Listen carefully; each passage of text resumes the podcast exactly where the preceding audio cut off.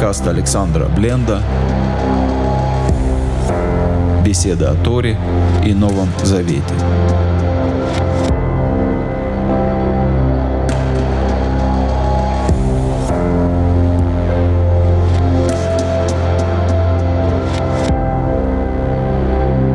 Шалом, дорогие друзья, с вами Александр Бленд. На этой неделе народ Израиля начинает заново изучение Торы, снова открывает книгу Берешит, недельную главу Берешит, первые главы книги Бытия, и мы снова прочитаем первые слова Торы Берешит бара Элохим это Шамаем это Арец. Вначале сотворил Бог небо и землю. Эти же самые слова можно перевести в начале сотворения Богом неба и земли, и рассказ будет немного отличаться. Уже в самых первых стихах Торы, в самых первых словах Торы возможны разночтения в понимании. Это очень важно для осмысления недельной главы Берешит. Она настолько лаконична, настолько коротка и содержит в себе информацию о событиях невероятно важных, о самых основополагающих событиях нашей веры, о самых ключевых для понимания мироздания событиях. И, конечно же, это породило множество комментариев, множество мудрых размышлений об этой главе, и вместе с тем постоянно существует опасность, что, стремясь понять эти символы, мы захотим вписать наше понимание в толкование этих символов. Мы обманем себя и уже не будем отстраиваться на основании Торы, изучая Тору, но будем сами писать Тору, вписывая в нее те понимания, которые наиболее соответствуют нашей вере и наиболее подходят нашим представлениям о здравом смысле. Это очень опасно. Именно в толковании недельной главы Берешит мы можем тут пальцем увидеть, вот же, вот же, вот же то, что указывает на то, во что я верю.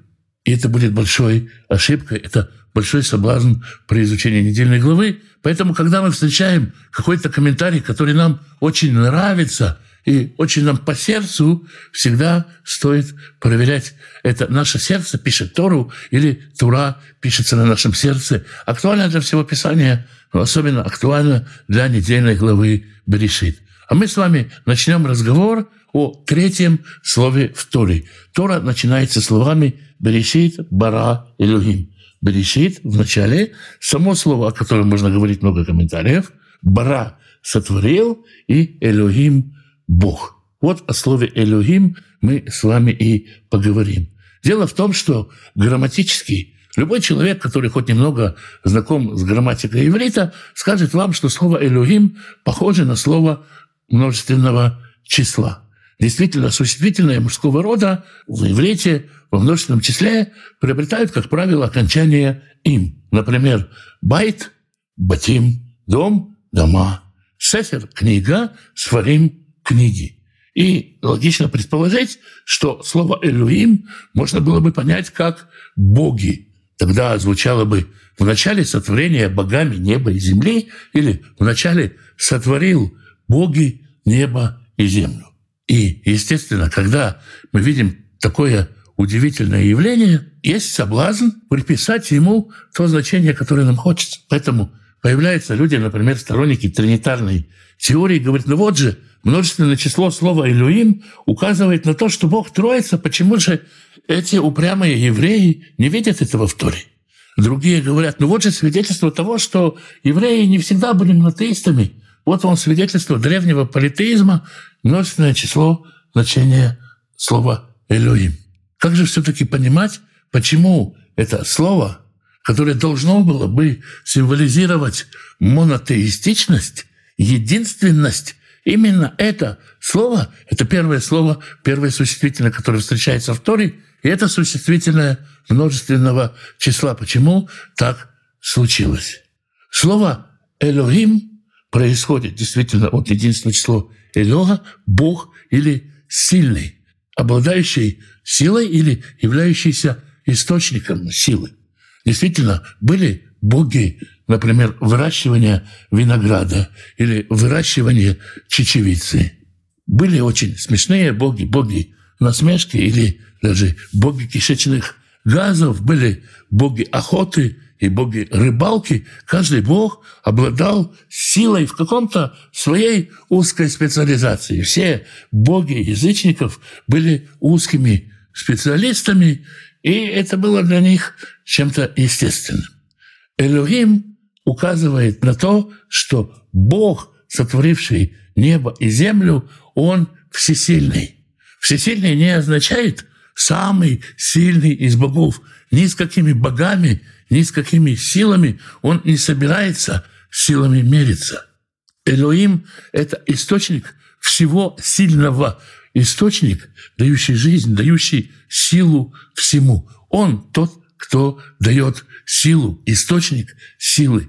И поэтому ничего не может быть сильным без него – ничего, естественно, не может сильным быть сильнее его, и никакой другой силы вне него не существует. Всесильный Бог – это Бог всех сил.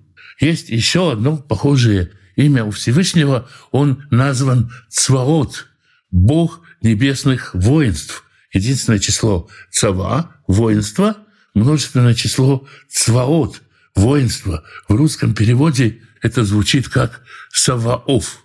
Саваот – бог воинств. Только у него есть небесное воинство, никаких других небесных воинств нет. Он бог, который управляет воинствами. Он бог, которому принадлежат все силы. Он – источник всякой силы на земле. Это наиболее подходящее толкование слова «Элоим», если мы понимаем его во множественном числе. Есть и другой вариант в том, что слово «Элоим», несмотря на то, что оно кажется словом во множественном числе, вообще не является словом во множественном числе. Когда рождается Ноах, Ной, про него говорится пророчество, что он будет назван именем Ноах, потому что он утешит Иннахемма, утешит от скорби рук наших.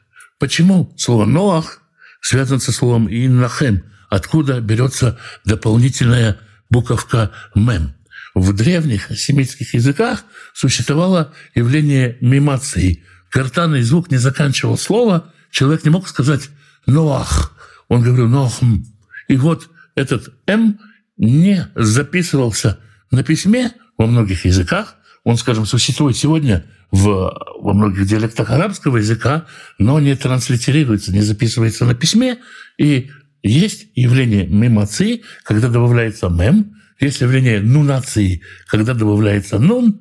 Это особенности фонетики семитских языков, и вполне возможно, что слово «элохим» — это мемированная форма единственного числа слова «элога», то есть одна из форм слова «элога» в семитских диалектах Ханаана того времени. Можно понять и так, что это слово, слово единственного числа с мимацией. Есть об этом множество споров, была ли там мимация, была ли там нунация, но такое понимание тоже возможно. А мы попробуем понять и еще одно явление на основании того, что мы сказали о слове «Элоим», как о слове множественного числа, источник всех сил. Давайте почитаем 27 стих первой главы, который тоже говорит об Элохим, Бог о Бара сотворил. Воевра Элохим и сотворил Бог, это Адам, человека, Бецальмо, по образу своему, Бецелем Элохим Бара Ото, по образу Божьему сотворил его.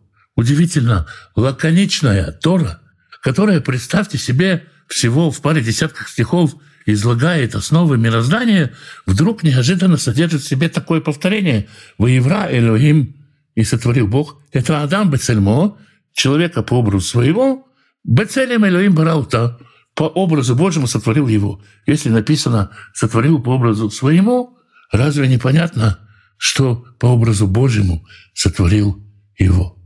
Можно перевести это по-другому, тогда повторение исчезнет. И сотворил Бог Адама по образу его, то есть по образу Адама, Бецелем Илоим бара то по образу Божьему сотворил его. Словно Адам, как он есть, любой Адам, любой человек сотворен по образу его, по предназначенному для него образу. И только в потенциале Бецелем Элоим Барау то по образу Божьему сотворил его.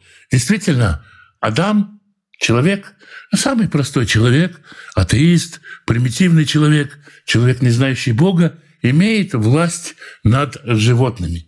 Как говорится, человек одомашнивает животных, а животные не одомашнивают человека. Человек дрессирует животных, а животное не дрессирует человека.